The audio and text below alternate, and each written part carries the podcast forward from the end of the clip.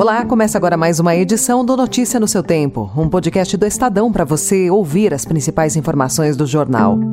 Esses são os destaques do dia. União Europeia anuncia 10 bilhões de reais para hidrogênio verde no Brasil. Em troca de apoio a Lula, Centrão quer a pasta do turismo e a Embratur. E seminovos são minoria na frota, mas representam 48% de roubos. Hoje é terça-feira, 13 de junho de 2023. Estadão apresenta Notícia no seu tempo. Europe is back in Brazil. Europe is back in Latin America. Our regions are not only natural partners, but they are partners of choice. And it is time to take our strategic partnership to the next level.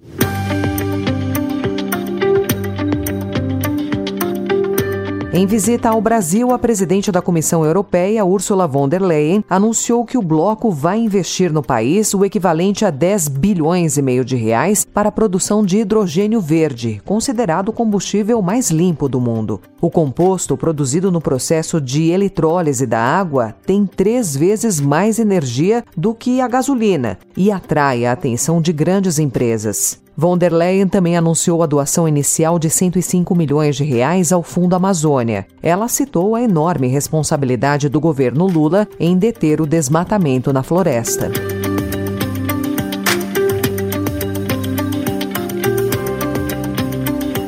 Lula cobrou ontem o fim das desconfianças da União Europeia em relação ao Brasil para a conclusão do acordo comercial entre o bloco e o Mercosul. Diante da presidente da Comissão Europeia, ele reclamou de potenciais sanções ao agronegócio brasileiro previstas na proposta de compromisso ambiental adicional exigida pelos europeus e na recente lei antidesmatamento do bloco. Expus a presidente van der Leyen as preocupações do Brasil com um instrumento adicional ao acordo apresentado pela União Europeia em março deste ano, que amplia as obrigações do Brasil e as torna objeto de sanções em caso de descumprimento.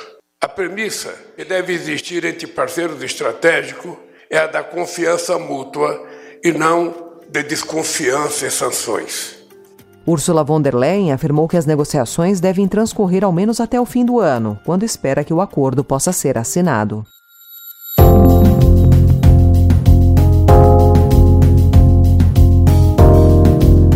Ministério da Educação lançou ontem uma política de alfabetização das crianças de 6 e 7 anos que incentiva prêmios para as melhores escolas, gestores e professores. Provas constantes e dinheiro para as melhores práticas são parte importante do programa de alfabetização do Ceará, estado que foi governado pelo atual ministro da Educação Camilo Santana e que se tornou referência de ensino sobre leitura e escrita no país. O governo federal não deixou claro que tipo de prêmio será oferecido. Camilo mencionou durante o anúncio do programa que está sendo construída com a Unesco, uma premiação nacional. Nós vamos ter o reconhecimento de boas práticas, os estados vão ter seu, a sua premiação dos melhores práticas e resultados dos municípios. Nós vamos agora fazer um reconhecimento nacional das melhores práticas estaduais e municipais e estamos construindo com a Unesco uma premiação internacional para prefeitos e governadores, estados e municípios, pelo reconhecimento dessa política a nível nacional. Educadores mais à esquerda, no entanto, criticam o um modelo de bônus que valorize as melhores escolas e não ajude as que têm pior desempenho.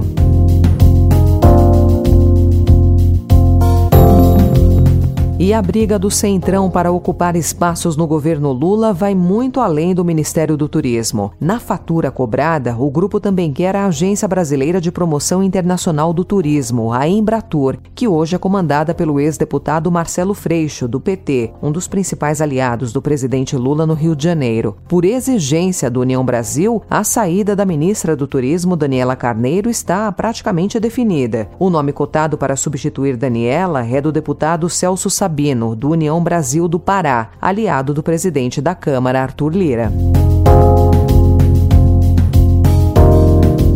Também em política, a informação de que o deputado Chiquinho Brazão, do União Brasil do Rio de Janeiro, gastou 200 mil reais de verba da Câmara para abastecer os carros dele em um posto de gasolina que pertence a dois sócios. O estabelecimento fica a 8 quilômetros do escritório político de Brazão, no Rio de Janeiro. No caminho até lá, o parlamentar passa por outros sete postos, um deles a um minuto de distância. Porém, desde 2019, o deputado vai sempre no mesmo local. O fato é questionado por especialistas em transparência. Procurado, Brazão afirmou que não tem como abastecer em apenas um estabelecimento, contrariando as notas fiscais apresentadas à Câmara, emitidas desde 2019 pelo mesmo posto.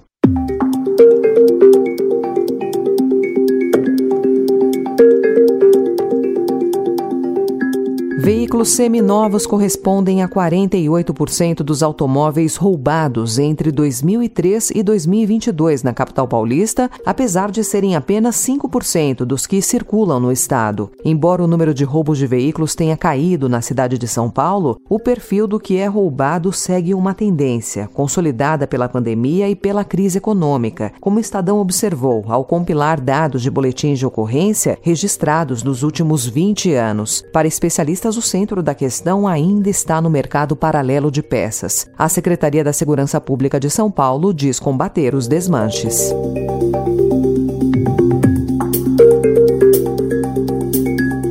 A Agência Nacional de Saúde Suplementar autorizou as operadoras a aumentar em até 9,63% os planos de saúde individuais e familiares. A medida foi aprovada na manhã de ontem e passará a valer assim que for publicada no Diário Oficial da União. Dados da própria ANS estimam que o aumento deverá atingir até 8 milhões de pessoas, 16% do total de consumidores de planos de saúde no Brasil.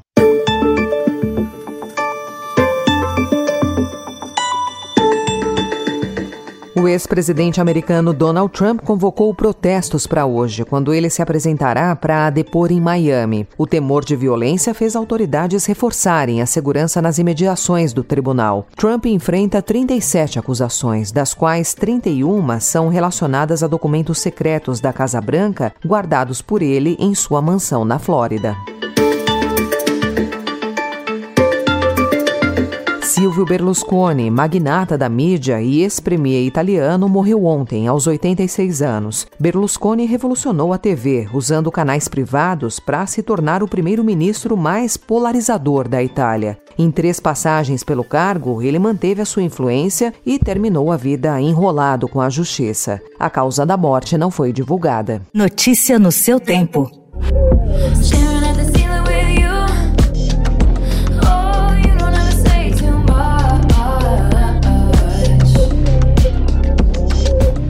Desde que a cantora Taylor Swift anunciou shows em novembro em São Paulo e no Rio de Janeiro, o nome dela está entre os mais comentados nas redes sociais. Ontem aconteceram as vendas abertas, que geraram muita confusão. Os lugares acabaram em apenas 10 minutos para a maioria dos setores. Em São Paulo, os fãs que tentavam comprar o ingresso na bilheteria do Allianz Parque tiveram que disputar lugares com cambistas, que tentaram furar fila para a compra de ingressos. Na madrugada de segunda-feira, a Polícia Militar foi chamada e os cambistas deixaram o local, mas retornaram horas depois, ainda de manhã. Os cambistas também usaram robôs na compra de ingressos em grande volume, esgotando as bilheterias oficiais.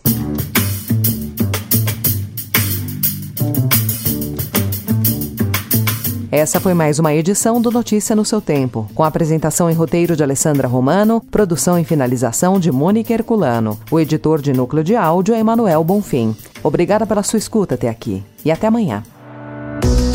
Você ouviu Notícia no seu tempo.